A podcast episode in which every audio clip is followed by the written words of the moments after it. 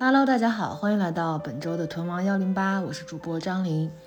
呃，今天呢，还是一期找人聊聊，或者说它是一期特殊的找人聊聊，它是一期别人找我聊聊，是我在米未就一一六吧，一六年在米未实习的时候的一个同事，他当时是米未的导演，叫文竹。然后呢，后来我离开米未，然后自己创业啊，然后上学呀、什么的。他呢，后来也离开了米未，去做了一个斗地主的真人秀，呃，后来回到了四川，因为他是川大中文系毕业的，也是四川人，呃，现在就回到四川在做短视频，然后他有一个项目就是要采访一些什么青年吧，就类似什么不普普通青年，还不普通青年，还是反正就是采访一些青年人，剪出来可能那个视频也就五六分钟，就特别短的那种短视频。我说那如果我们俩聊长一点的话，我可以把音频放到我的播客上，呃，所以这个谈话可能前半段主要是他问我，后半段我问了他一些关于他的近况呀，他呃他的工作经历呀什么的，嗯，就是一次很 normal、很自然、很走心的，呃，很久不见的老朋友的一个聊天吧。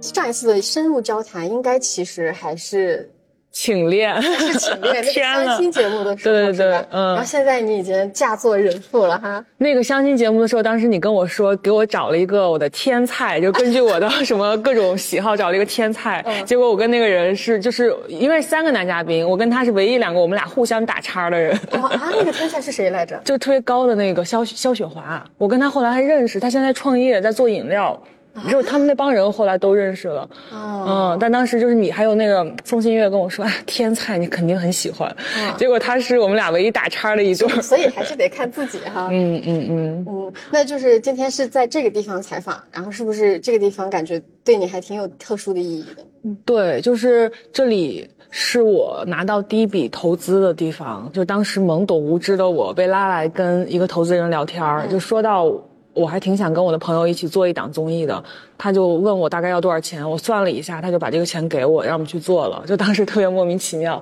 后来就感觉命运的齿轮开始转动，呃，然后开始做你次范围，就我们当时做的那个微综艺，也是一开始想省钱嘛，没有场地，那就也是在这个地方拍的，就外面有一个餐厅，嗯、我们在那个餐厅录的，呃，然后就是其实，呃，在那之后，在录完你次范围之后，我们在那个餐厅。吃了无数次的饭，现在基本上每周都会在那个餐厅大家一起聚餐啊什么的，但都没有被录进去了，就感觉它好像就相对于你次范围这节目来说，这个地方更像是我生命当中一个印记更深的地方，嗯，然后以及跟这里的人的链接呀什么的，就是这里会聚集很多。呃，跟我年龄差不多的小伙伴儿，大家有上班的，有自由职业的，有创业的，有什么都不干的，嗯，然后每周大家都会来这里交流自己的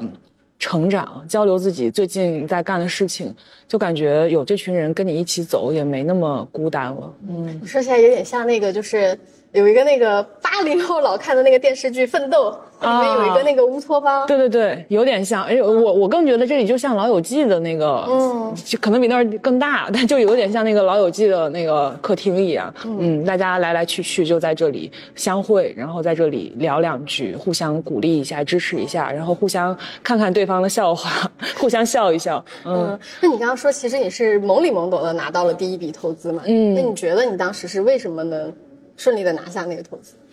当时肯定跟大环境有关系，就是嗯嗯，是我们大众创新、万众创业最红火的那两年，好多市场上好多热钱要往外撒，就撒到了我们这些大学生身上。然后我在这之前其实是完全没有想过要创业的，嗯、但是我觉得。我一直在做的事情，就大学里面一直在做的事情，是跟着我自己的本心走，就在做我自己觉得快乐和舒服的事情。嗯、可能我当时的那种状态打动了投资人，就我说起自己想想做的事情的那个兴奋劲儿，打动了他，然后他觉得那就支持一下，嗯，就对这个投资人来说，他也没有说一定要要回报啊什么的，就是觉得呃挺好玩的，挺有意思的，那就参与一下。说这个事情是你一直在做的，让你快乐跟舒服的事情。什么事情是让你快乐跟舒服的事情？嗯，对我来说就是跟人有关的事情，就是把我觉得好玩的、有意思的东西推荐给大家，让大家通过我的方式更就是对这个人有新的认识啊，或者有一种新的角度去看他。我觉得这是我擅长和喜欢的事儿，而且做起来就很开心。就这个，呃，这这这个算是长辈吧，嗯，就给我钱的这长辈，他当时跟我就有一个理论吧，他说你你你。最喜欢的那件事，或者你应该做的事情，就是要找到那一件，嗯，你做的时候让你幸福到忘记吃饭的事情。然后我就在想，我什么事儿幸福到可以让我忘记吃饭？我感觉剪片子，我就可以幸福到忘记吃饭。尤其是剪那种，就真的是剪出心流，然后你喜欢的片子，就真的可以幸福到忘记吃饭。嗯嗯，你看“心流”这个词，想起我们之前的领导，因为我们有一个同事老是去抽烟，然后打断自己的工作，就送了他一本书《心流 》。这本书真的很好，我我甚至买来送给了我周围好几个朋友，是我就是我的朋友推荐给我的。然后我觉得能找到这种身心合一的状态，然后。并且全然投入的去做一件事情，真的很幸福，嗯，然后可以忘掉那些功利的东西，呃，很很难的，很幸福。然后我其实这几年慢慢的才有在找这个节奏和状态，之前就是急吼吼的。因为我，呃，我那我今天翻你的那个，就找在微信聊天里找你，看到你的微信名叫正不敢，我才啊，我才意识到原来你叫正不敢，我之前都没有都没有把这两个字看到眼里边去，嗯，然后我其实不敢这两个字儿有点像概括我这几年的生命历程，嗯，之前就是太敢了，我就是我是一个非常急吼吼的人。嗯，我就是因为我也是个急性子的人，所以希望自己能慢慢慢慢的慢下来。但是你这个哇，一下给了他更高的 含义，虽然也有点这个意思在哈。嗯，那你就是之前你。从大学开始就在读新闻嘛？你是之前就想做这方面的？对对，我是高中就想做新闻。我们当时电视台来我们班里采访，问我们将来想做什么。我觉得那个采那影像应该已经找不到了，但是我就是第一个举手，因为我早就想好了自己要做什么。我说我要做一个纪录片导演。虽然我当时可能都没有看过什么纪录片，但是我就是觉得我要做一个纪录片导演，我就想要表达我的。我眼里边看到的那个世界给大家看，我有强烈的这样的愿望，嗯，然后后来选专业的时候，因为我在山东，然后我是理科生，我就没法选文科的专业，就只能先曲线救国，先报了一个清华的理工科的专业，然后在大一结束的时候就转系转到了新闻学院，然后就一直读本科、硕士，然后到现在在读博，都一直在读这个。曲线救国选了一个清华的。理工专业。没有，因为我是拿了清华的那个加校长推荐的加分，就只能上清华，所以就但是在那些专业里边又对我有限制嘛，嗯，就只能先报一个理工科，报一个相对好学一点的理工科。那你现在就是我看你重新又继续在读书了，嗯嗯嗯，你是就是从那个呃本科到硕士到博士一直都是在读新闻这一个专业吗？对对对，而且都是跟影像传播相关、影视传播相关的。嗯，我现在的方向就是在影视传播这一块儿。嗯，为什么一直是这个专业呢？啊，因为我喜欢呀，然后觉得它跟我终身要做的事情也是有关联的。然后我对这里边的种种现象也有非常强烈的去探知的欲望。嗯。对我在我对这里边的种种现象有非常强烈的去探知的欲望，包括这两年自己创业，然后自己经历了一些事情，就更加的有想要去深入的研究它，然后从学理的层面去剖析它的愿望。这次重新回到校园，给我的非常强烈的感觉，就真的是经历了。进入过田野之后，再去读书，才会发现哦，原来这句话是这个意思。就是同样的书，可能在没有干这行之前，没有干过这些事儿之前，是读不进去的。嗯，所以我觉得就是一边干一边读，然后干一会儿，读一会儿，读一会儿再去干一会儿，这可能就是我我这个人接收知识的方式。嗯，所以一直在这里。那你就是这次重新回到校园，最大的感触是什么？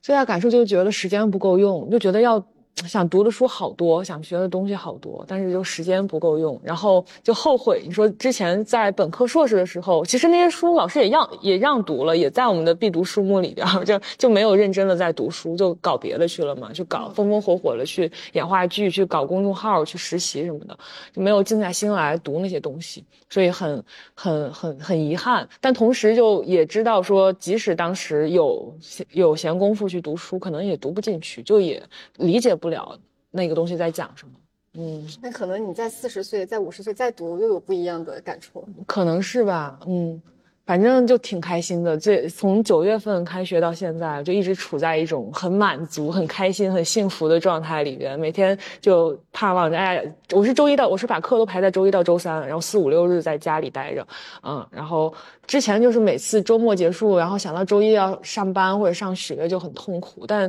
最近这段时间，就每天都很盼望着要去读书，去学校里的那种感觉。说的我都有点心动了，可开心了！而且学校里的羊毛真的很好薅，就学校里的什么体育场馆呀 之类的，我在外面打一场羽毛球得一百多块钱，学校里面只要二十块钱，嗯，就很开心。我想起我妈每次问我说：“你一个川大的本科，你满意了吗？”我之前没想满意啊。我感觉我就是读不进去书，我为什么就是后来我就感觉我已经很长很长一段时间没有静下来完整的看一本书，嗯，就是可能最多就是看一些什么小说呀什么的能静下来，但是真的就完整的看一本，就比如说更多的是偏观点类的或者偏散文类的，就是很难。我不知道是嗯什么原因，也不知道从什么时候开始，现在每次就是刷短视频的时候，你已经很快了，但是你刷短视频的时候，你还得摁那个。快进，对对对对对对对对对对对，是的，我我也会按，我都是按倍速看的短视频，嗯嗯，然后就是感觉有一种巨大的匮乏感。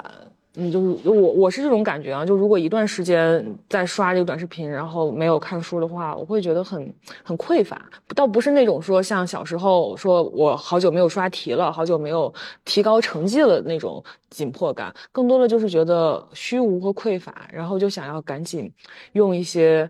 实实在在的东西来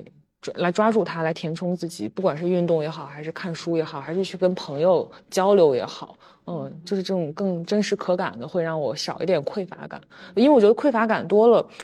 真的会让人很难受，甚至会把人坠坠入到那种很抑郁的、深不见底的情绪里边去。我看你好像一直没有停止看书，因为你一直会在那个微博上，就是分享各种书单给大家。对对对，但是之前就是之前读的更多的是非学术类的书，就是小说啊什么的多一些，因为读那个真的是我能读进去，我真是喜欢读。嗯，但是读学术类的书对我来说，其实有点像一个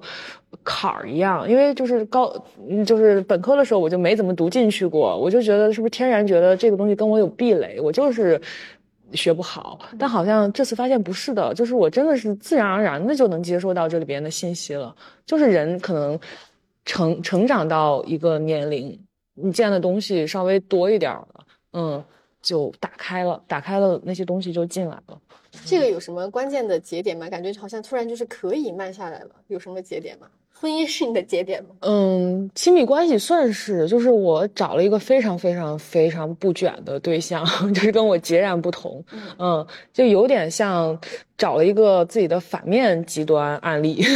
嗯，然后在跟他相处的过程当中，我就会一遍一遍的，嗯，去看自己。一开始会觉得，哎，你怎么这样？你怎么跟我？就跟我想的应应然的一个人生完全不一样，嗯，但是时间久了，慢慢的我会觉得，哦，那他这样也有，就是也是一种活法，我会，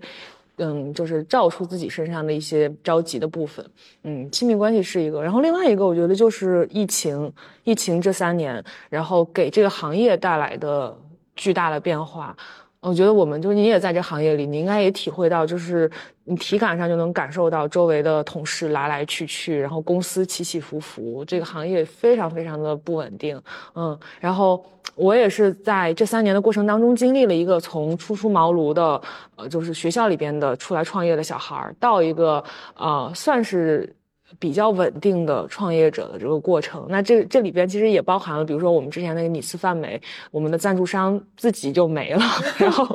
我们节目也没有钱继续做下去了。那我就是又发现了播客这个新的赛道，又开始去做播客，然后也包括我那个合伙人又离开什么的，就是种种。然后我公司的人也来来去去，嗯，这些事儿，呃，给我造成的就在一个密集，在一个时间里密集的向我袭来的时候，其实会让我有一种。呃，更加着急的感觉，就是状态最不好的就是二零年、二一年的那段时间，就经常会哭出来，就是没来由的就哭出来，就是觉得这些事儿把我压得透不过气，很难受。但是我又不得不解决它，因为我也不知道除了把这个公司继续做下去，然后把我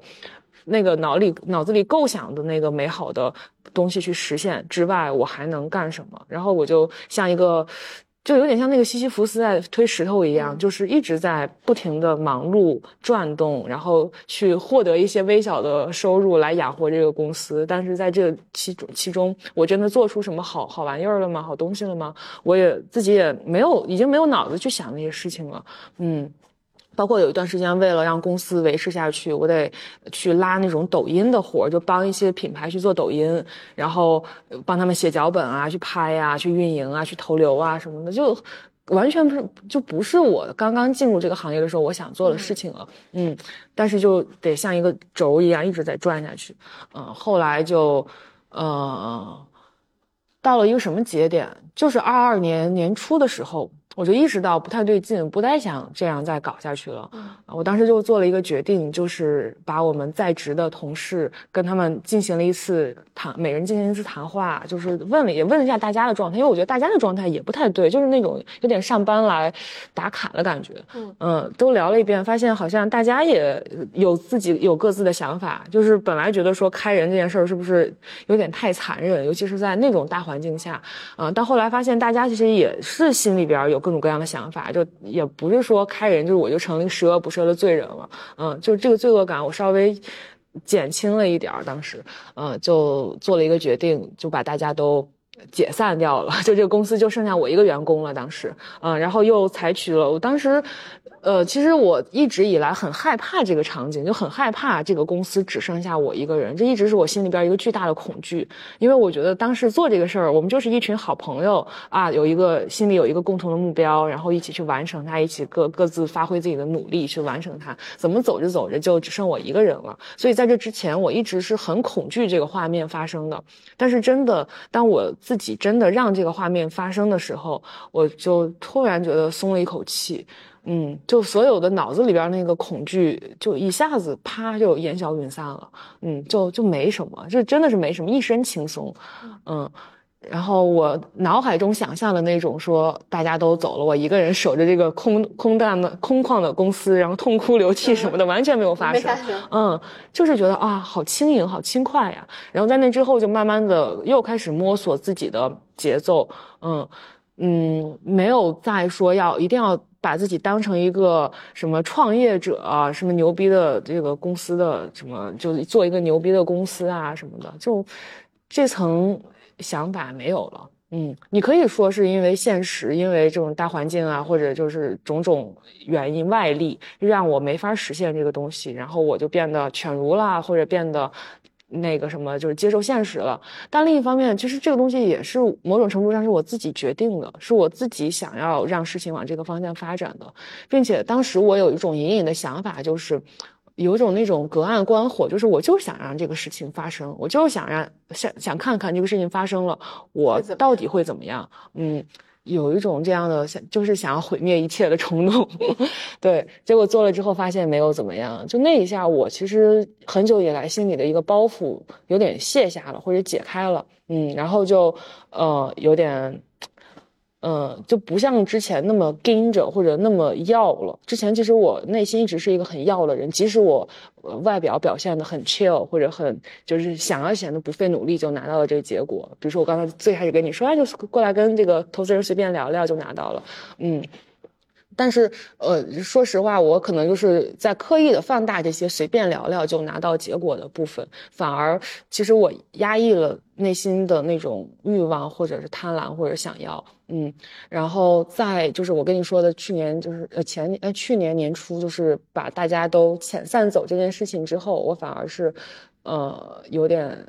就是烧掉了这层东西，我自己观察自己，好像是烧掉了这层东西，然后没有那么着急说一定要要到什么东西，或者三十岁之前必须得怎么怎么样，或者我呃此生必须得成为一个身家多少的多少的女老板之类就没有了，嗯。有的时候选择暂停也是一种勇气，就是自我自我毁灭。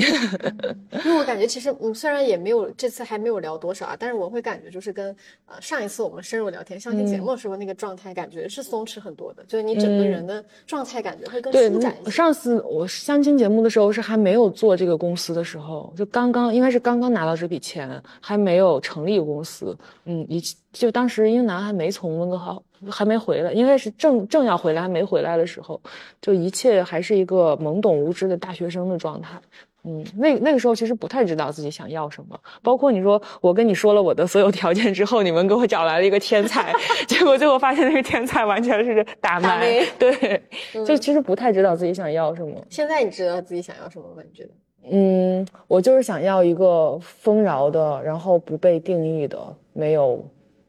没有任何的评判的，不管是别人的评判还是自己评判的人生。你现在的内核是非常稳定的吗？你觉得？我不敢这么说，哎，我我我希望是这么是稳定的，希望是至少是比以前稳定的，嗯，但我不敢说我现在就内核极度稳定，那不成佛了吗？嗯，那就像你刚刚说的，就是其实从你在那个大学生的，包括到米味实习的时间，然后再到那个就成立公司做吃饭梅的时间，再到现在的状态，你自己觉得你最享受哪一个时间段？嗯。如果你当下问我享不享受，对，就你当时，比如说我在米味实习，你问我享不享受，或者我当时做你吃饭没问我享不享受，我都享受，嗯，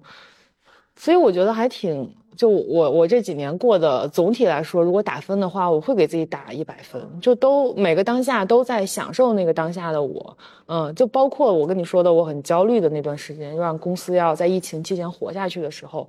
嗯。嗯，就是即使我干着干着活会哭出来，但是也很，也很知道自己当时的那个状态是什么。就我我感觉我好像总有一双隔岸观火的眼在看自己，然后告诉自己说这一切就是当下该发生的事情，它发生了而已。嗯，就没有那么的，就不会不太会去评判这个是好还是坏，然后也不太会给自己打分。我有一个比较类似的是，我有的时候，比如说某一个陷到某一个状态里面比较长的时候，我就会在脑中里有一个画面，是把这个时间跟空间都拉长，嗯，然后一个就是在那个时候，我再再来看当下这个环境，你会觉得哎，没什么，好像就是就像你说的，就应该这么发生。对对对，这就是我觉得这就是读书对我来说一个很重要的意义，就是因为书里边的那些东西，呃，好多就是它其实维度是拉长的，是给你。或者升维的，或者是拉长的那个时间空间维度的，那在那个视角下去看当下，其实会获得一种解放感。嗯，那其实像你刚刚说，呃，你有一个特别想一直的想法，就是用你自己的呃视角来看这个世界，来展示这个世界嘛。那你其实之前也做了公众号，然后也做了视频，现在在做播客嘛。嗯，就这几种，其实它都是一种媒介。你自己觉得你最享受哪种？最喜欢哪种？嗯，我都挺喜欢的，嗯，但是我觉得好像做每一种媒介的那个人生阶段，我自己的状态会不一样，嗯。嗯，导致现在再去回看我之前的公众号或者之前的视频，我会觉得有点狭隘或者有点局限，嗯，但也你不能保证说我将来回看我现在的博客就不局限了，就总是局限的，所以我觉得可能也没有必要去评判。哪个是局限，或者哪个更好？哪个就都都都都挺享受的做的时候，嗯，然后以及我特别想强调的一点就是，呃，好像嗯，就之前说每个人拿自己的这个视角去看的世界是肯定都是偏爱的，是是是是就局限的嘛，是自己的那个视角。但我现在越来越觉得，那老子就是要把自己看到的东西呈现出来，说给大家。嗯，我说给你，并不是要让你全盘接受，而是我想说，想把我看到的东西说出来。就这，呃，怎么讲？就这个过程，我好像变得越来越传递者视角了，就越来越以自己为主了，不再去顾及那么多大家看了会怎么想，大家听了会怎么想的这种想法了。因为之前我我在米未啊，在综艺公司的时候，其实大家都会。呃，无比的强调受众思维，嗯。嗯，就是会说你这个东西呈现出来，你说观众肯定会这么解读，那么解读，嗯，我现在有点抛掉这个东西了，嗯，这个东西曾经一度让我很受用，就是做出来的东西确实就是你在做的时候，你就会判断出它会火，或者它这个东西放出来肯定会炸，嗯，但是我现在不太愿意拿这种视角去做内容了，嗯，现在你更多的是。我自己想说啥就说啥，我并就是不太去在意别人的目光了。嗯，但是其实就是不管你是呃，尤其是其实像做视频啊，我觉得可能就是你需要把自己推到大家的面前，你的一颦一笑，你说的每一句话、每一个字，你的每一个表情都会被放大。那对你来说，就这会是一个嗯。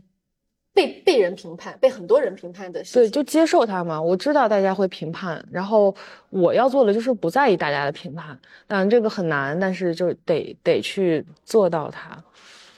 而且我觉得对我来说很很好的一件事儿，就是我已经接受过如此铺天盖地的恶意了，然后就没有什么东西再能让我不能接受的了。嗯。我印象里，就是我我自自自己比较知道的哈，就是铺天盖地的恶意还是上一次。但是我刚刚听你讲说，你穿这个衣服，对对对，上上次还有一次，嗯，那次就是关于流浪狗的话题嘛。然后我作为一个爱狗人士，被恨狗人士给网暴了，给喷了，嗯，然后当时你多大？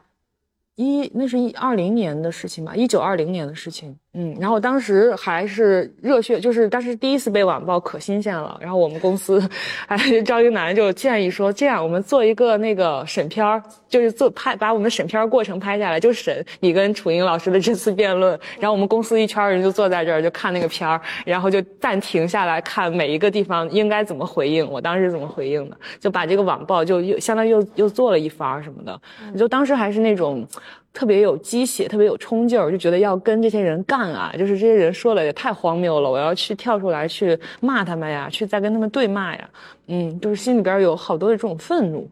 但这次好像，呃，没有这么多的愤怒感，更多的就是还是观，就是在观察，观察自己，然后观察这波铺天盖地的。就是这些人里边各种各样的，就众生众生相吧。有我不认识的那些网友，然后有一些大 V，有一些营销号在蹭，甚至有我的我一直以为的好朋友都在，就是再站出来再骂我。嗯，就各种各样的人，那以及包括我生活里边的我父母，然后我的我的爱人，我我爱人的父母，然后我的这些生活里的好朋友怎么来，呃，跟我聊这个事情。嗯，以最重要的就是观察自己，观察自己在这个事情里边心心绪的起伏和身体的感知，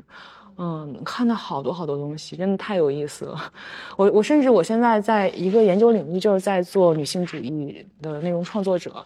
在研究这个群体，然后可能将来会把这个事情写成我的文章吧。嗯，反而化成了你的一笔财富。那你就是你第一次，当时就是还在你二二零年还要更年轻的时候，当时第一次跟那个楚莹老师那个话题被网暴的时候，你当时的反应是什么？自责。我当时觉得我说错话了，我当我觉得我，嗯，哎呀，怎么怎么没。把这个事儿当事儿，你跟楚英老师辩论，我我得写写演讲稿啊什么的。我其实当时就是抱着一个去玩的心态，因为做那个节目的也是我们的朋友嘛，就请我帮忙去录这个话题。其实我早就该有警醒。他说他找了好多人都不愿意去 聊这个，哦，我说那行我去啊，我养狗了，我去聊。我说我的两只狗都是流浪狗，我捡来的，嗯，然后就去了。去了之后，结果也没啥准备，就。当时说了很多话，可能被剪辑出来，被网友听来就是会有很多 bug，然后就会骂。所以我当时就一直在，嗯，向内去苛责自己，去评判、去批判自己，说：“哎呀，你你的脑子太不够使了，哎呀，你的就是，语言表达能力太不行了，或者你你也之前也没辩论过，你就辩论能力也太差了，这这之类的。”嗯，然后，嗯，反正那次把自己弄弄得挺难受的。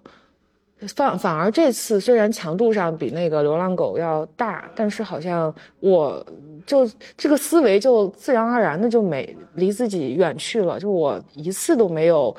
审判过自己，说我不应该那么说话，因为那就是我生活里边的讲话方式，就你也了解，我们现私底下的朋友就是这么讲话的，我我就是一个喜欢开玩笑、喜欢说反语的人，嗯，所以就这个这个观察，这个对自己的认识让我觉得还挺有意思的。这一次感觉的那个就是网上铺天盖地的那个评论，好像比应该远比就是对啊对啊，第一次都没有上热搜啊，第一次就白白挨骂都没有上热搜。但是这次上热搜，你之前是有想到过吗？就发那个真实视频之前没有没有没有，当时就觉得是生活里边的一个有趣的事情的记录，并且当时。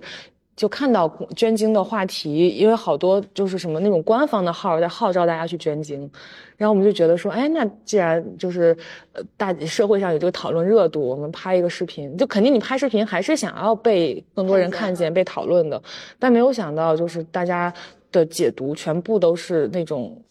嗯，这叫什么解读？就是我们学的那个，就是最近在学伯明翰学派的霍尔的那个理解码的理论，编码解码的理论，这就是完全是呃反向解读嘛，在那种呃就消解权威式的解读，就是我说什么，他就完全反着去理解。但其实这里边又有一层，就是我说的那个东西，其实是不是我想的那个东西。就是我我在比如说我在讲什么没有瑕疵的女性主义者，然后在讲什么哎独立女性的福音。其实我我是在说反语，但是可能对他们来说，对看到的这些不认识我的人来说，他觉得我是在说我的心里话，然后他就对整个视频当中，包括我抠脚啊，然后我的长相、我的颧骨呀、我的各种我跟我对象的关系啊，都进行一个反抗式的解读，就成了后面的那个样子。嗯，就也不能怪大家，但也我觉得也不怪我自己，我就觉得谁都不怪，我觉得就这样吧。嗯，我哎，我有点懂你这个就是说那个反话的意思，因为其实最开始的时候，我们策划的就我策划的这个栏目叫做就是，呃，青年生活图鉴。嗯，好像就是就是其实说的那个青年啊，呃，普通青年图鉴，他其实说的那个青年就是。呃，很多人一看他会觉得很正，他会真的觉得就是像那种啊社会意义上的观察，但其实这个青年其实是有点打趣的，就跟你那个没有瑕疵的那个女性主义者是一个概念，我觉得。对啊，就是，但是很多人他，你现在没有办法把你的这种创作的意图告诉所有人，然后你创作的时候到底是哪些因素影响你，其实连自己都很难去分辨出来。比如说我在拍这视频之前，可能就是因为我看了太多大家对全息息的那个视频的解读。反讽、反抗式的解码，那我把这个东西，把有瑕疵的女性主义者烙印在自己的脑海里边，所以我在录我自己的视频的时候，我脱口而出：“哎呀，你这真是没有瑕疵的女性主义者呀！”就我，呃，完全是内化，就是脱口而出的自己的一种思维惯性。嗯，我那天就是在那个看到全一系的视频的时候，然后突然发现有一条视频，就是把你俩并列在一起，在那个 B 站上看的人还挺多的啊。他很多这种视频，就因为我们我当时我这个捐精上热搜之后，立马又上了一条热搜，什么清华张小年、北大全西西，就说我们俩给这个高校丢脸，两个女就是娇妻什么的，两个行走的子宫。然后然后我俩还因为这件事认识了。嗯，那你看到这种东西，就是现在还会觉得不开心吗？嗯，嗯没有，说实话没有。我当时其实热搜就热搜刚开始，就是好多人来后台骂我的时候，我是身体上是有反应的，就是不开心的，就是紧张，然后生气、愤怒，手脚冰凉，然后头脑发热，就真的真实感觉头脑发热。然后，呃，后来一天之后吧，虽然还挂在热搜上，还有好多人，好多就后一天之后是好多营销号开始去。就是发去去去去在发酵这个事情了，嗯，但一天之后我其实就没太有没有太多的感觉了，就身体上也没有那么的呃难受了，嗯嗯，那你觉得就是上热搜对于你的影响大吗？生活当中嗯，有有谈资了，就是每个人见了我都会聊这个事情，嗯嗯，然后也让我更了解周围的。每个人了，嗯，就是得经点经点事儿，你才能看清周围的人吧，嗯，也不是一定说就是这件事之后来关心我的人就是好人，然后不来关心我的人就是冷漠的人，不会这么二二极管的去分分分别这两种，更多的就是你会在人跟人的这种关系里边，嗯。去体察到很多没有就本来没有这件事儿的话，你很难去捕捉的细微的东西。就比如说，嗯，举一个例子吧，《再见爱人》的制片人叫刘乐嘛，是我特别好的一个姐姐。我之前在快本的时候就是在那个出镜的那个，对对对。就跟他在实习的，然后其实实习完之后，啊，然后我去奇葩说也是他帮我推荐过，推荐给满满姐的，嗯，然后在那之后，其实我们俩很少在有深聊啊或者怎么样的，嗯，但是这件事出了之后，就是他给我发了长长的微信过来安慰我，然后过来跟我讲说他其实就是他们都知道我是什么样的人，然后让我不要被这种东西干扰啊什么什么的，就发了很长的微信，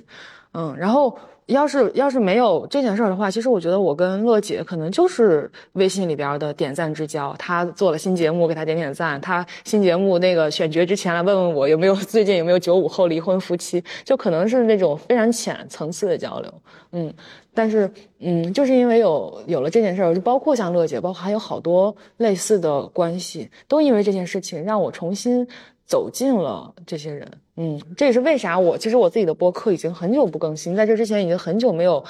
采访欲了，我自己，嗯，然后在就是在在在捐精事件之后吧，我慢慢的就对附近的人重新赶回了兴趣，然后开始现在我每周基基本都要跟至少一两个朋友那种一对一的线下的聊天，就也不为了聊出点什么来，但是就很在乎对方现在的。状态现在在想什么，然后也也很在乎他们跟我之间的这个情感的链接，嗯，反而感觉有点找回了你，就是刚刚一开始你说的那个跟人打交道的那个感觉，对对对，还挺好的，我们，谁都没有想到会是故事的走向会是这样，因为那个事情发生的时候，我确实也没有想到，就是当时那个事件发酵的那么大，嗯，你自己当时，呃，其实对。影响最大的其实应该是你跟你老公嘛，现在老公，嗯，你们俩有聊过这个事情吗？聊啊聊啊，他就是要按住我，他 我当时第不是说我刚看到的时候头脑发 热，我就要上，我就要跟他们杠，我就要去拍那种更离谱的，我我捐完精我去捐血，我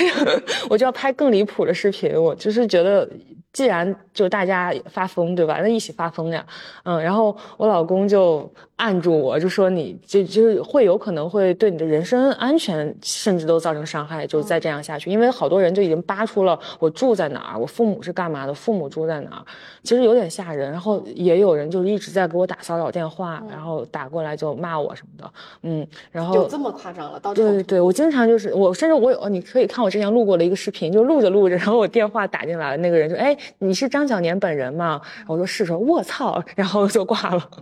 嗯，经常会有这种，所以我我老公是更担心说我会不会上街被人打，嗯，他就不太。赞成我再去跟网友去对着干啊什么的，嗯，其他的他自己其实，因为他自己也平时也不太去关注热搜啊什么的，包括大家骂他合同，我们也是经过了一番百度才知道合同是什么。哎，我 发现就是大家很喜欢，就是因为呃有一个那个博主叫哎大，我忘了他什么了，他就是之前模仿那个那个那个荣耀那个韩剧里面啊，我知道那个我知道，他还去韩国拍。对对对，我忘了他叫啥，叫大姑姐什么的。我我嗯，我不太知道叫什么。她也是，就是因为她录的某一些视频里面露出了她的老公，她也很爱她的老公，然后好多网友就在那边评论她，你老公是合同啊什么的。就为什么大家都这么喜欢形容女博主的老公合同？不知道，大家可能就是，但是我觉得我们看到了也只是互联网上的。就一小波人，就是如果放眼望去，生活里边其实就大家可能对男性的恶意，就对女性的恶意肯定是更大的。但就是在互联网上，大家我们目光盯着那些女博主，他们的那个老公吧。然后当时被骂合同和娇妻，当天晚上就是应该是上热搜个大概第二三天吧，我就发现我微博里边。就是好多钱，因为因为我之前就是开了那个什么微博广告共享计划，只要被骂，只要被那条被转，就有我就有钱拿。所以我那天发现我微博里突然多了好多钱，我心想这可是我自己的血那个什么人血馒头呀，得吃啊！我们就在这个地方就斥巨资摆摆宴大摆宴席，然后邀请大家来吃合同和交期的人血馒头。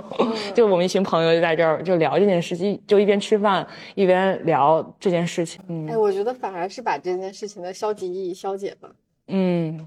是，就是努力的在消解。就是我会当时我会有种感觉，就是我好像在被保护起来，就是好像我周围的这些朋友都怕我会因此不开心啊、想不开啊什么的。嗯，所以就是几乎那个周每周每天都在跟朋友吃饭。聊天玩，反而找回了久违的跟朋友相聚的感觉。嗯，而且我觉得就是听起来你的老公就是还是蛮好的一个后盾，他不会怪你说啊，你为什么要发？对对，这是我特别感谢他的一件事，就是最其实最糟糕的就是发了之后，因为当时发之前其实他就告诉过我不要。发了，因为他其实当时情绪很不好嘛，就是去捐精的时候，本身他就不太想录这视频，然后后来他看到我要发，他其实也不太想让我发，但是我还是呃发了，我没有听他的，因为我经常不听他的，嗯，然后他，我觉得他做的特别好的一点就是这事儿发生了之后，他没有告诉我说 I told you，就我告诉过你了，你看发生了吧，他没有这样，反而还是在跟我一起努力的想要解决这件事情，想要去就是度过这件事情，嗯。看，有的时候别人认为的天才都没有用，还是要符合你。对对对，还是要一起经历一下这个合同和交期。那就是经过这个事件之后，是不是你身上又多了一些标签？嗯，对啊，就是我怎么说呢？我想想，我身上什么标签？那你觉得我身上有什么标签？我我觉得其实比较明显的是清华，嗯，因为从我们俩刚认识开始到现在为止，就是就是那种清华的标杆，就包括像你最早跟那个呃李雪琴啊、赵一楠他们做，就像那个李雪琴，她是那个是跟那个，哎呀，清华大白门，嗯，已经不能，已经不能，已经对对对对对，某男艺人，对，已经跟某男艺人就是什么，我一直就是给我感觉最大的一个词就是清华，嗯。嗯。然后就是你吃饭没？嗯，就综艺微综艺，嗯，你自己觉得？嗯，我自己好像没给自己，我自己没有觉得有这种标签。嗯，就就我觉得，因为标签可可能都是别人在提起这个人的时候会想到的东西。因为我自己提到我自己，我不会想到哦，我是一个清华大学的。嗯，我觉得还有一个高啊，每次对吧？那我自己也不会想到我自己很高。因为我们俩之前做那个相亲节目的时候，就是一般都这么看你。你现在也这么看我？我现在也这么看你。对，那你身上现在就是别人贴给你的标签，你觉得都有什么？嗯，女博士嘛，然后。呃，结婚了，就包括你刚才刚进来就问我说什么时候要孩子，所有人现在都会问我什么时候生小孩儿。嗯嗯，然后嗯，清华的可能就是有一部分人会这么叫，会这么看吧。我自己生活里边倒没就没没有什么太大的体感。嗯，还有啥娇妻？但娇妻也是，就是非常出乎我意料的一个标签儿，因为我可能就是用我的朋友的话说，我在我我们的这个生生活的圈子里边，就所有人都被叫娇妻，我都不会被叫娇妻，嗯，所 以我是完全我们家我是我是个男，就我像个男的一样，就是跟娇妻好像。在就是是反着来的，嗯，但是你要说内核上，你有没有这个向男权低头的时刻？谁都，我觉得谁都有，谁都是那什么的，嗯。但是总之来说，我被叫娇妻，我还是很，嗯，纳闷儿。应该就是因为上次那个热搜，对啊，对，对对对，就所有现在互联网上的这此类女性，就是所谓叫背刺过女女性同类的，或者对自己老公充满。那个爱意的，对男权文化低头的女女的，都是娇妻嘛。哦，原来娇妻是这个意思，我以为娇妻就是那种娇滴滴的。嗯，对对对，我们刚看到这个词都以为是这样嘛，所以我朋友也觉得说我完全不是那种娇滴滴的女生，所以他才觉得我不应该被叫做娇妻啊。但后来就是我深入研究了娇妻的 定义之后，嗯，我会发现，那其实如果按这个定义的话，大家都是娇妻，大家都是娇妻，基本都是娇妻啊。就口口上说的那喊着那些不婚不育的人，难道从小没有向男权文化低过头吗？嗯，大家同样都是被压迫的人，谁又比谁高等呢？是那个有一个隔岸观火的自己跟自己说：“哎，你被叫娇妻。”然后：“哎，我查查娇妻叫什么含义。”对对对对对，是吧？对啊对啊，这种感觉。然后包括其实我在之前，说实话，我没有认真读过上野千鹤子的书。嗯，然后在这之后，我就是大读。嗯，然后并且呃，我我觉得如果按照就是他的那个父权制与资本主义的这些里边的观点。就所有人都是就这样，比如说他说家庭主妇做劳动就是做家家务活这件事情，那看似是一个再正常不过的行为，那其实就是我们在被男权文化洗脑，我们在以爱的名义在被霸占，在被剥削。嗯，那所有那如果以这种程度上来说的话，那是不是所有做家务劳动的不收分文钱的家庭主妇，那都是娇妻啊？我们的妈妈也是娇妻的，对吧？而且，如果按照这套理论的话，就是在家里的老刘可能叫娇夫，对，是吧？对啊，对啊。那除了这个娇妻这个标签，还有什么别的标签吗？嗯，其实就清华这个标签，当时就清华张小年上热搜，我也是有点觉得。是肯定是被被就比如说微博官方，他肯定要用要弄热搜的话，他就要搞一个这样的热搜去贴嘛。因为我自己在视频里边，我没有说过自己是清华的，然后我自己的社交平台上那些东西，我也也不说自己是清华的，就我很少去贴清华的标贴清华啊。但是就是包全七七有没有说过？他应该有说什么什么北大女生宿舍聊天，他应该是说过，但他可能就当时他敏就是微博那边敏敏锐的察觉到说这个有可对比性，他就把清华张小年、北大全七七放到了热搜热搜词条里边，嗯，然后结果好多人看到这个热搜词条就会觉得说，那我的我的微博名就叫是不是就叫清华张小年？但其实不是的，我都没有提过清华。你这张小年本人对，然后从此就大家都在说说你在拿清。华来给自己贴金，又在贴清华什么的，但我真的很冤，就是我没有。嗯，那我对你的清华，可能是因为我们俩认识的时候，我就知道你是。对对对，因为就是作为一个综艺，尤其是那个年头综艺节目组来说，可能清华的学生去实习的比较少。就比如说我在我们学院，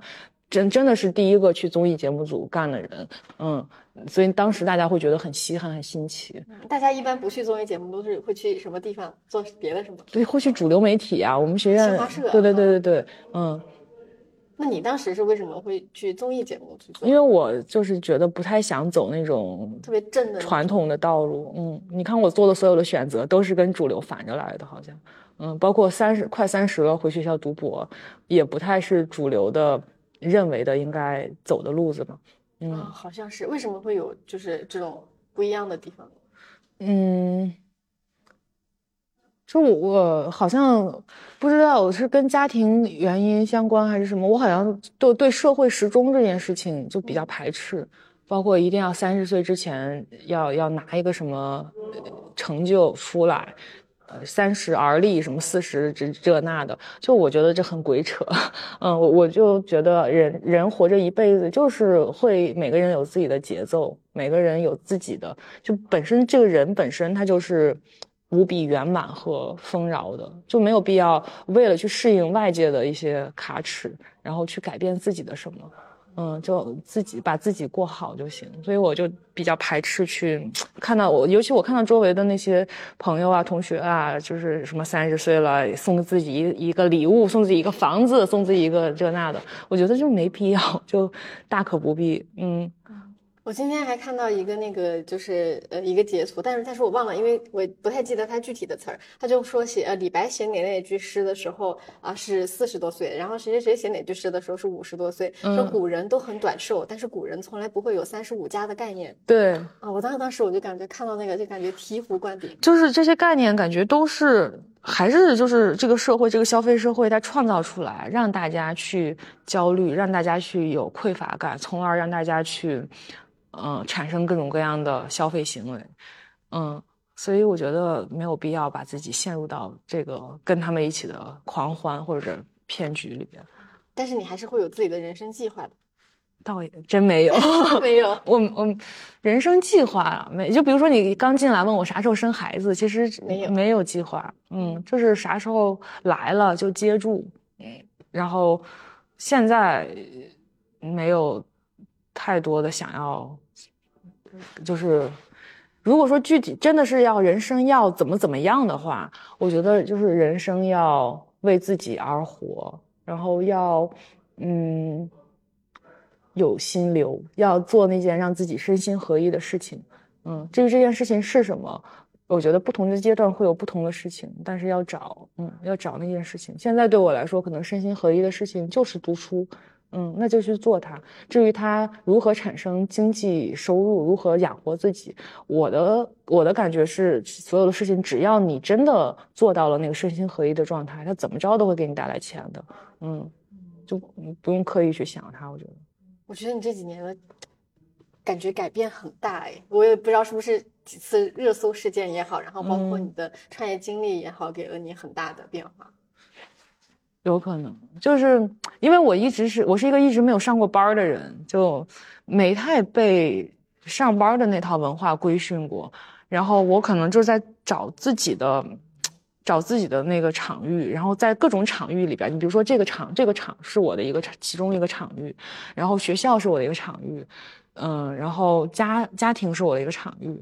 然后运动场是我的一个场域。就是我好像就这种种的场域，可能塑造了。这几年的我，然后可能就跟大多数上班的人待的那个场域不太一样。嗯，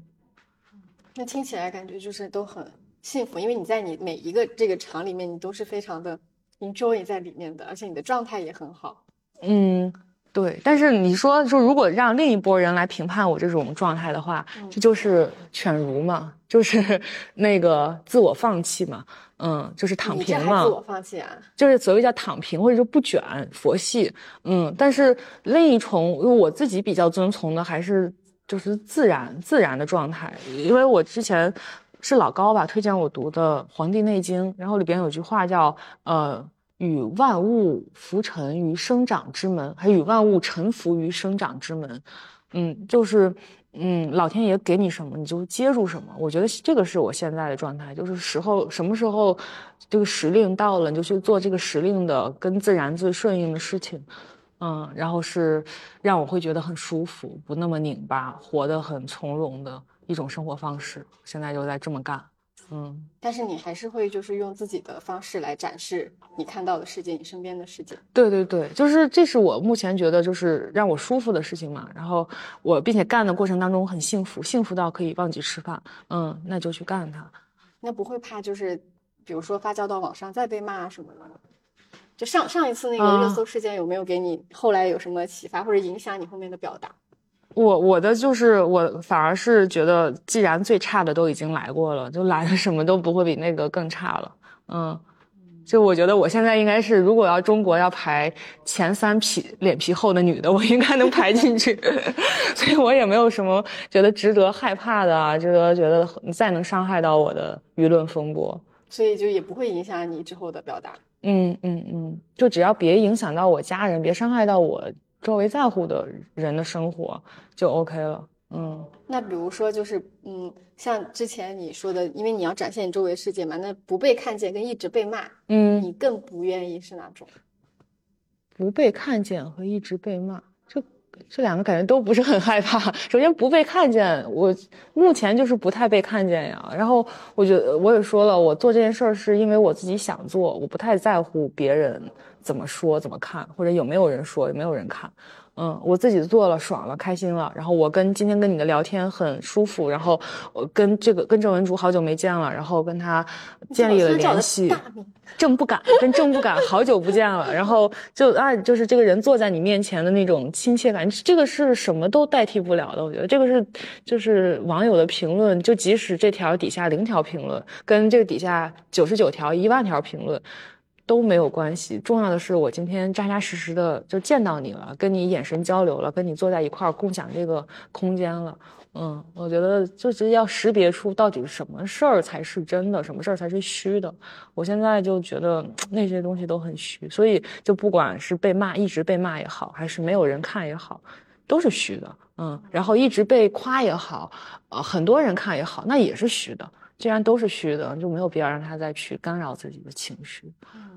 哎，我有一个比较大的感觉，就是我现在开始做这个采访了之后，也会有像你刚刚说的那个人与人之间的那个链接、链接的关系。因为其实包括像你也好，包括像琼也好，基本上我们其实之前生活中不是说太联系，嗯，就是点点赞啊什么的。嗯。但是就是会因为这种小的情况，其实可能比如说啊，我问你之前或者问别人之前，包括问很多采被采访的人，他其实都不是认识的人，有一些甚至我就是在网上找的人，但是会因为。呃，某一段聊天，然后突然就拉近距离，包括可能这个聊天之后也不会说大家天天出来玩什么的，但是那个人跟人的链接，就是聊天的那一刻那个场，对那个感觉，我觉得它是太珍贵了，而且而且你会发现，原来你对这个人之前你的想象，你的自以为是的那个歪歪的那个认知，你跟他聊了之后，你才会发现你之前想的是有多么的可笑。就是我这我有这个想法，是我上上上周跟宋新月。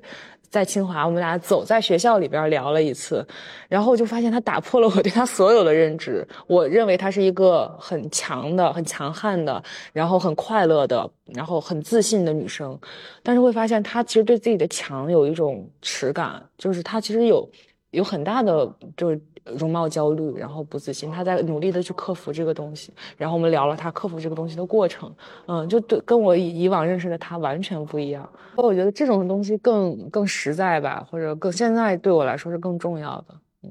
那你现在就是因为其实像你高中，你当时就想做呃新闻啊，或者是就传媒这方面的嘛。那你现在的样子跟你小的时候想象当中的张小念是一样的吗？你觉得？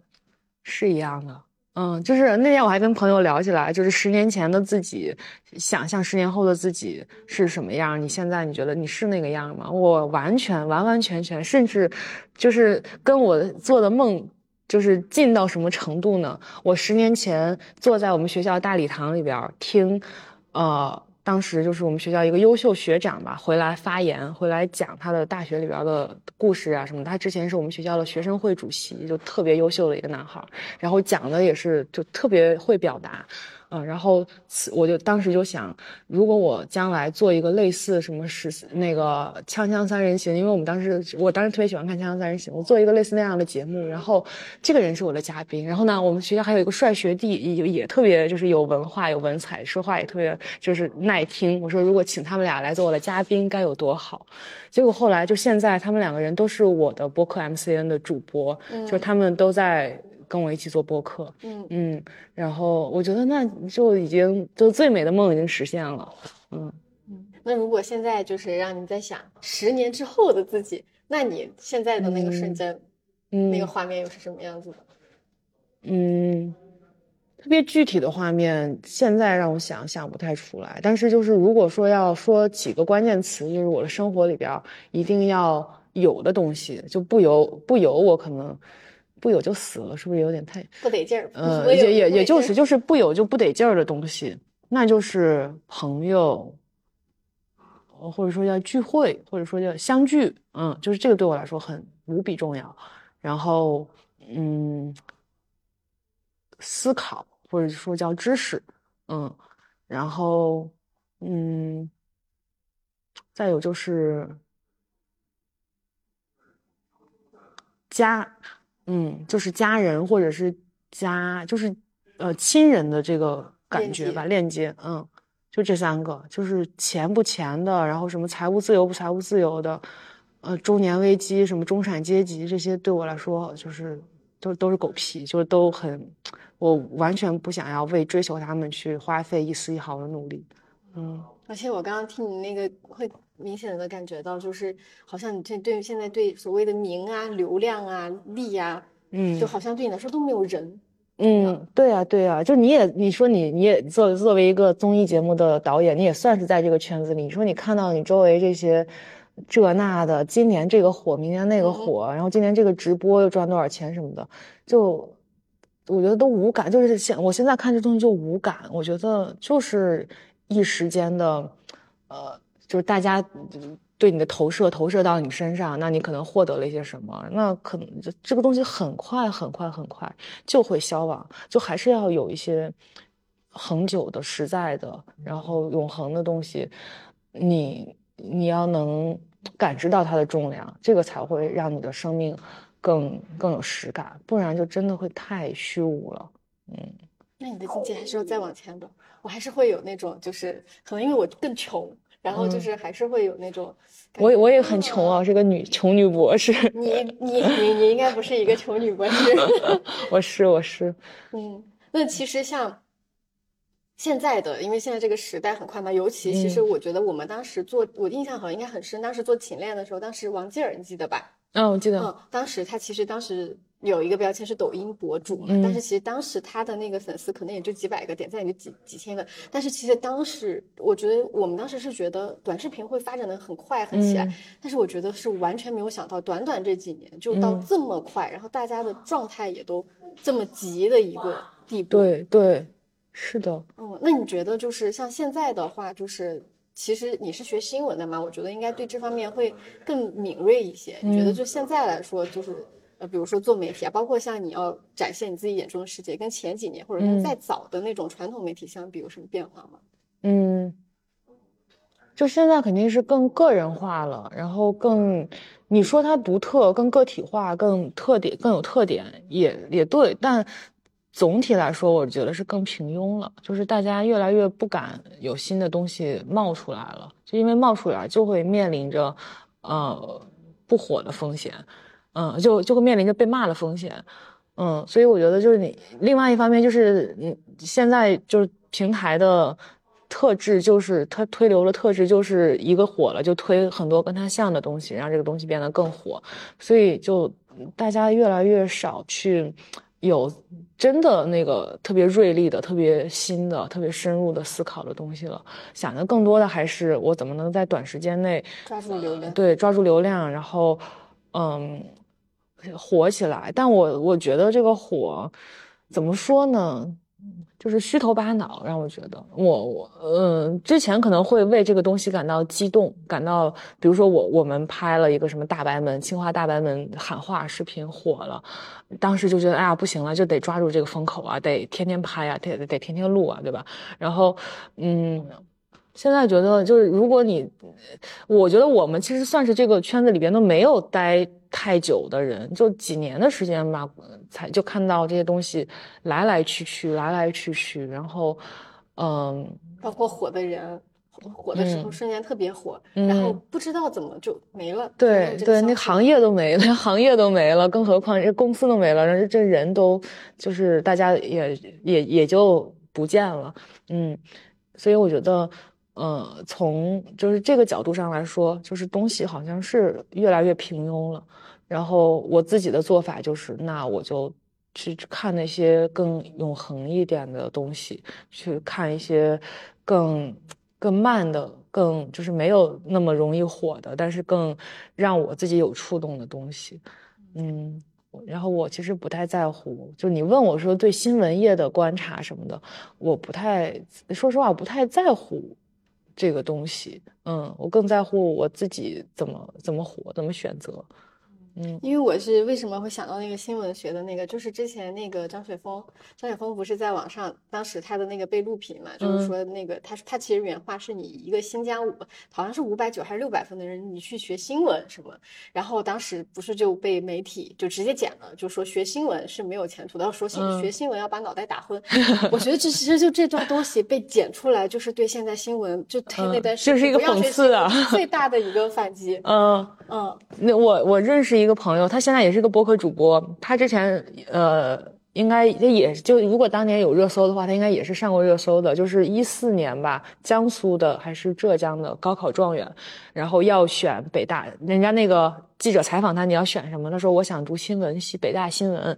然后记者就劝劝他不要学新闻，结果就是记者劝高考状元不要选北大新闻，这个事儿就上热搜了。结果他最后这个朋友他真的没有选新闻，他去读了光华，读了经济金融，但是呢，他毕业出来之后还是当了记者，是一个特别好的特稿记者。然后现在自己也在做播客，做媒体，就做着跟经济完全不搭嘎的工工作。嗯，然后我觉得就是张雪峰老师，你也不能说他错。就是他有他的逻辑，他那套逻辑可以非常好的让，呃，急于获得世俗上成就或者急于在三十岁之前拿到一些东西的人，不管拿到这个东西是来给自己贴金也好，还是去帮助他的家庭改善经济状况也好，就人家有自己的目的嘛，就就他的那个方法论是可以很快的让这些学子实现这个目的的，嗯，所以。他如果是本着就是帮这些学子解决解决他们当下的那个忧虑的东西来说，他是很有用的，嗯。但是我觉得，对我来说，就是我我我们肯定是不能接受他的这种说法，或者不能认同，至少不能认同他的这种说法的嘛，嗯。那就不认同就不认同就好了。然后如果或者你心里边有巨大的愤怒，那你就做个节目或者通过写个东西，然后去抨击他就好了。嗯，但是我们好像也改变不了更多了。你因为你说我们的这个新闻理，就我们的这个所谓的理想主义的生活，我们的这种对张雪生、对张雪峰的抨击，我们的能能提供的东西，就能让人家这个学子获得更好的生活吗？好像也不能，就死就是肯定没有张雪峰老师对他的帮助大。嗯，所以就见仁见智吧。他他能帮到他想帮的人，可能。因为就像你，其实嗯，刚刚说的是，你可能真的就是跟这个人接触了聊了，你才知道啊，他是一个什么样的人。嗯，因为其实嗯，其实我觉得张雪峰他的意义就是张雪峰老师他的意义就是他真的是把很多普通人没有办法接触到。因为我们之前其实做过一个作业帮的节目，然后当时请了张雪峰有一期就是讲志愿，其实真的很多普通人，可能你还是比较有清楚的，就是你当时就想到你要学新闻。我学，我当时为什么学中文？我其实现在回过头来，我也不知道为什么学中文。嗯，可能就是比如说我不想学经济，我觉得我学不出来经济，那就好选一个可能也许我看起来感兴趣一点的东西。对，是的，是的。但是我觉得归根结底，人总要为自己的。人总要为自己的急功近利付出代价，但人也总要为自己的不慌不忙 付出代价。就是怎么着，它就是它就是一个成本和收入的问题。想明白了这一点，因为就比如说你学中文或者我学新闻吧，就是它带给我的收入可能更多的是心灵层面上的，或者是精神层面上的。它折合成快乐，那快乐就它如果折合折折现成钱的话是多少钱？然后呃。再加上我挣的这些钱，它总的构成了我的收入嘛。那这个收入如果它大到一定程度，大到让我可以忽略掉我选它的成本，那我就去干。咱俩一样，咱俩大学都不怎么。认真读，或者是认真看，就回过头来的时候才会看。因为像你刚刚说，我我有一个比较大的那个感觉，是因为我现在不是也偶尔会做做小红书什么的嘛，然后你就会发现，就是小红书上会有很多那种比较火的内容，它的内容叫做什么？如何教你做内容？然后你会点进它的主页，它的点它的点赞量是很高，可是它每一条都是复制粘贴的，就是这么起标题，然后或者是这么写内容。但是其实本质上来说，我会觉得这样的内容它不算内容。嗯嗯嗯。在我自己的判断，这种内容叫运营或者叫营销，叫运营。但是，但是不知道为什么，就是我觉得一个还挺无奈的地方，就是这样的内容，它还是会很多流量，很多赞。嗯嗯，就是如果把这事儿当生意，就像比如说张雪峰把帮人填志愿当生意，他就有生意有生意的做法。但我们这种人可能就不太愿意把一个事儿拿就用生意的做法来做它，那可能就注定没有办法像。这种你说的这种内容一样吸睛，或者是迅速的起号、迅速的变现，那我们这就是我们的要付的代价，我们接受这个代价。嗯，就我觉得最难的或者最拧巴的就是一边又不想要不接受这个生意逻辑，一边又嫌自己赚的少。嗯。嗯，这个就把自己会弄得很难受。其实跟想要毫不费力的就获得一些成，显得毫不费力的就获得一些成果，其实是一样的。嗯嗯。所以要么就承认自己努力，或者要么就是啊，我确实很辛苦拿到了这个东西。对对。我觉得现在就是至少目前聊下来的感觉就是，嗯，我觉得我们俩的状态都还挺好的，就是都感觉可以慢慢慢慢，就是不像之前那么急。嗯嗯。那你的不急的节点在哪儿呢？我的不急的节点可能是就是这两年吧，就是因为我其实一直是想回成都的嘛，然后这两年不急的状态是，我觉得我慢慢慢慢更加知道我想要的生活是什么样子的生活。就像比如说，其实你看我们米未出来的同事，现在很多都在大厂，都在腾讯，对，包括甚至在呃快手啊什么，他们其实挣很多嘛。我觉得，就像相比于我来说啊，可能呃，比如说年收入就会差个几十万啊那种，我。其实，在某一些瞬间，而且我跟你说，我其实我一直我都觉得，像我特别羡慕心月，因为我觉得他有一颗非常聪明的脑瓜，然后也非常擅长工作啊，或者怎么样。我有很有一段时间，我会觉得，嗯，我觉得大家都好厉害，然后我会觉得啊，我好我好菜，我好我好不行，我好差。然后后面慢慢慢慢，我们我离开北京的之前，然后跟我们。呃，一群人一起吃饭嘛，然后深深曹生，当时我们大概吃了一个小时的饭，他有四十分钟都在打电话，我们在会电话会议嘛。然后我那个时候，我就突然觉得我可能，嗯，钱可能会多一些，比如说多个几十万，一年多个几十万，但是可能我想要的生活不是不是那样的生活，因为我我在北京差不多有个七八年吧，最后两年的时候，最后一年的时候，我我那个房租在昌平，嗯，我们那个斗地主的那个基地在那边直播嘛，基本上其实，在昌平就没有什么生活，嗯，啊，基本上。嗯，可能比如说你下午两点钟上班，晚上可能十一二点下班，你下班你肯定就睡觉了，就半夜了。第二天早上一睁眼十二点，基本上处在一个没有什么生活的状态。然后，所以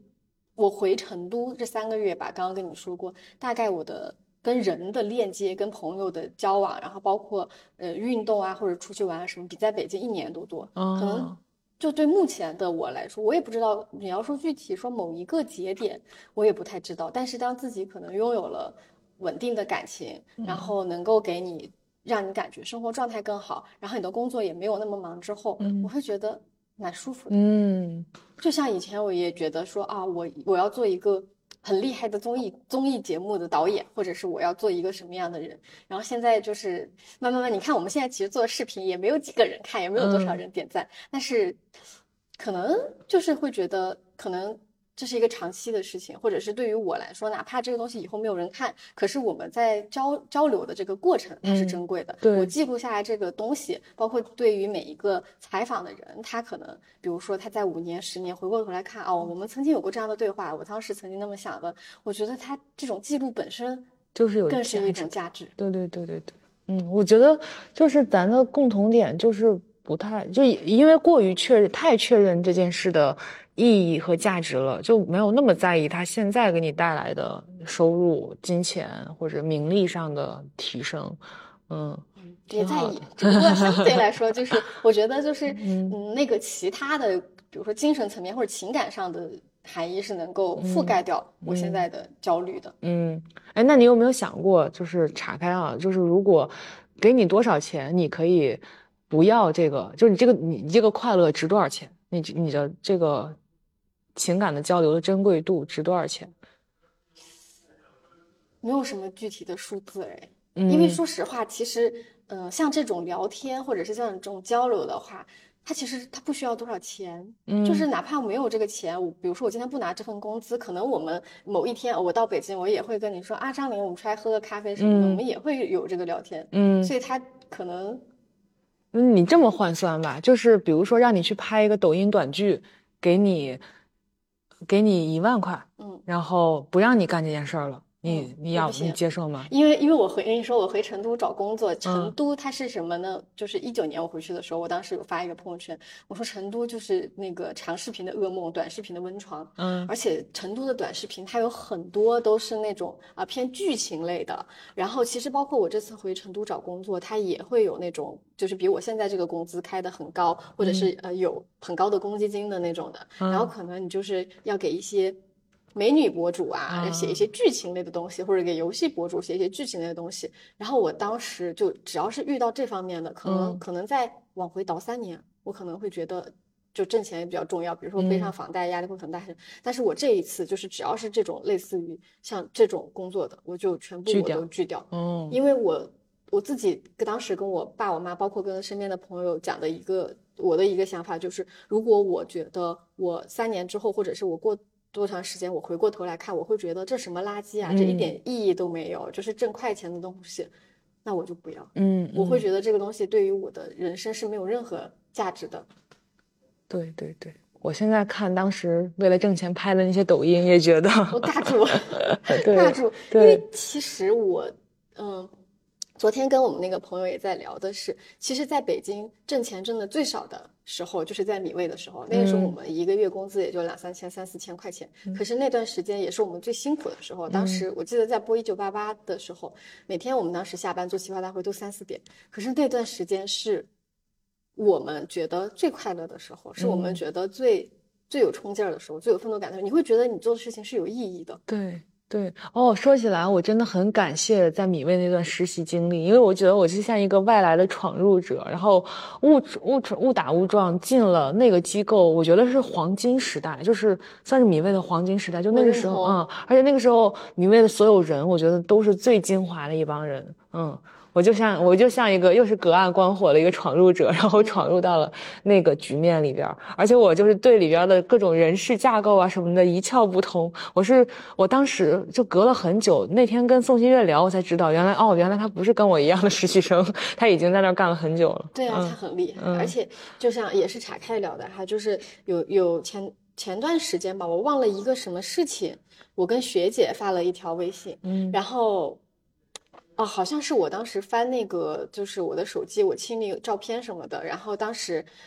有一段时间也是做做勤练的时间，其实做勤练的时间那段时间是我们组整个都蛮低迷的时间嘛。因为其实这个节目就看上去就很难火，事实上证明它也没有火啊。但是就是那段时间人事有很多变动，大家都可能觉得这个项目耽误了太多时间，然后我们也没有很好的回馈啊什么的，就很多人走。当时学姐很多人离职的时候，她在。群里发了，我还记得那群叫花果山。嗯，对对对对。然后他在群里发了很长的那个微信，说最近有很多小伙伴走。嗯。然后呃，我作作为这个组里的姐姐还是想跟大家聊一聊什么什么，嗯我就突然翻到那个截图，然后再对比后来工作之后，很多公司的人就不声不响的走了，没有人会有任何交代。突然今天这个同事啊啊，你 last day 了就走掉了，嗯嗯没有任何的交代。然后我就对比他当时发的那个。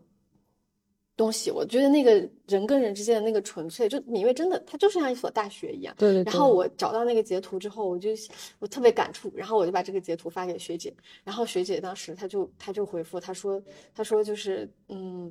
其实当时她觉得是她把那个组搞散了，但是她很长一段时间她都不敢回看这一段时间啊，也是可能她可能前段时间也跟谁聊了天，然后她才敢勇敢的去面对当时啊，是不是因为我的原因，所以这个组。没有更好什么，所以我觉得就是蛮好的一个事情，是不管是大家嗯现在在做什么行业，嗯，然后是不是还在做综艺或者在做别的，或者是在哪个城市，感觉大家都有越来越变好。我觉得这是就是米未这帮人最最最好身上最好的东西。对对对，嗯，好喜欢大家，嗯，就真的是很纯粹的那种。嗯，你应该做一个节目，把这帮人再访一遍，我觉得应该挺有意思。而且你那现在这帮人也是，就是各种各样的。你我不知道你有没有看可乐刘可乐？哦，我看最近刷到过他的那个叫视频号。视频号，对，嗯，我觉得他也是，就一个一个可乐，然后一个新月，就其实新月当时是我觉得就是能量很强，嗯，超级厉害，超级厉害的一个人。还有一个宗正，嗯嗯，我觉得他们都很厉害。反正就是。反正就是，其实因为大家的优秀，在很长一段时间也没有很长一段时间，有时候会觉得我好菜，我不行，怎么怎么样。尤其是你知道，我们之前去参加灰灰的婚礼，然后当时有深深，然后有那个呃大耳朵图图，大耳朵图图是谁？他对象啊，然后还有我。忘了还有谁了，反正大家就介绍嘛，说啊，这个人在泡泡马特，这个人在那个腾讯视频，这个人在快手。其实以前快手大家也会觉得不怎么样，但是现在这个快手哈，然后这个在爱奇艺，然后到我这个在斗地主，感觉哪里 差点差点意思，你知道吧？因为其实我之前在那个谷歌斗地主，我觉得很大程度是向生活低头，因为做了很长一段时间的自我自由导演嘛。后来为什么入职公司？因为有了房贷。嗯，然后就需要一份稳定的工作。我其实，在很长一段时间，我觉得我对那个工作认同感没有那么高，因为我的工作可能很很多时候就是跟一群嗯四五十岁的中年男人采访他们，就是比如说你表面上采访啊哥，你觉得这个问题怎么样？转个头 啊，就是啊，就这种。而且很长一段时间，我可能对我的工作都没有什么认同感，哪怕就是可能比如说有的时候会把那个。半泽直树的那个截图说，呃，你对你的工作一定要有自豪感啊，怎么你要感恩啊什么？那你如何对这个工作有自豪感？怎么给自己？我也没有什么怎么，我 我到后面其实我是发现了，就是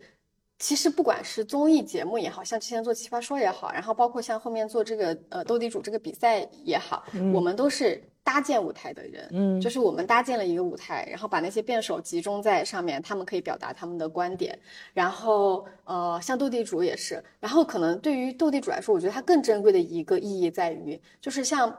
辩手他本身他会有自己的观点抒发，他本身他就是有那个能量的人。但是斗地主那个比赛，他其实是把很多以往上不得台面的那些贩租、贩夫走卒，嗯，就是大家都会觉得那些不正经的搞赌博的那些人，真的就是有很多那种，啊。高中都没读完，或者就是那种专科，或者怎么怎么样，他们站上这个舞台，他们被看到，然后一开始家人不支持，家人会觉得啊，这什么东西啊，都没读完还能怎么样？后来他们真的就有的人就是五六十岁、六七十岁，有一对大大爷大妈，基本上平均年龄在七十岁以上，每年都来参加比赛。他是真的喜欢这个东西，而且他站在那个台上，他会觉得啊，我站在台上就是电竞，年轻人那个舞台的梦想，就那个瞬间，我会觉得。这工作是有意义的，嗯，哦就是他把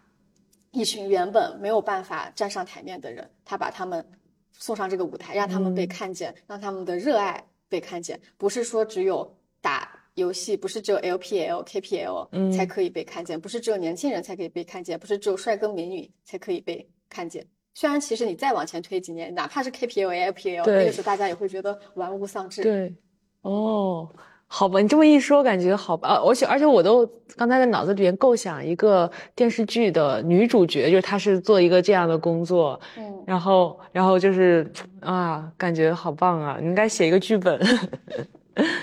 学姐，我想起来，学姐之前跟我说，呃，我当时离职的时候，我我有问她，我说你你的理想工作是什么？她说她想做一个就是编剧，就是写那个，因为像一九八八的那个编剧，他之前不是也是综艺编剧嘛？嗯。然后他当时说他想做一个综艺编剧，啊不，他想他想写一个很厉害的剧本。哦。也不知道他现在有没有在写。快提供给他你这个人物原型。这个人物原型没有什么作用，现在也是，因为其实很多人大家就是。我从成都回北京的时候，会有很多成都那边人说啊，北漂不不了啦，北漂不动啦，回成都了。然后我之前从成都再一次回北京的时候，大家也会说啊，怎么又回来了？不是是走了吗？对，是二回二回二回成都，是第二次二进宫。北 京就是搬二十几个箱子回成都了，但是我会觉得明显这一次的感觉会更踏实。嗯，就是在北京。我从来北京的第一天开始到最后走的时候，我都没有觉得我会在北京长居。嗯，哎，米未是你在北京第一份工作？第一份工作。嗯，我当时是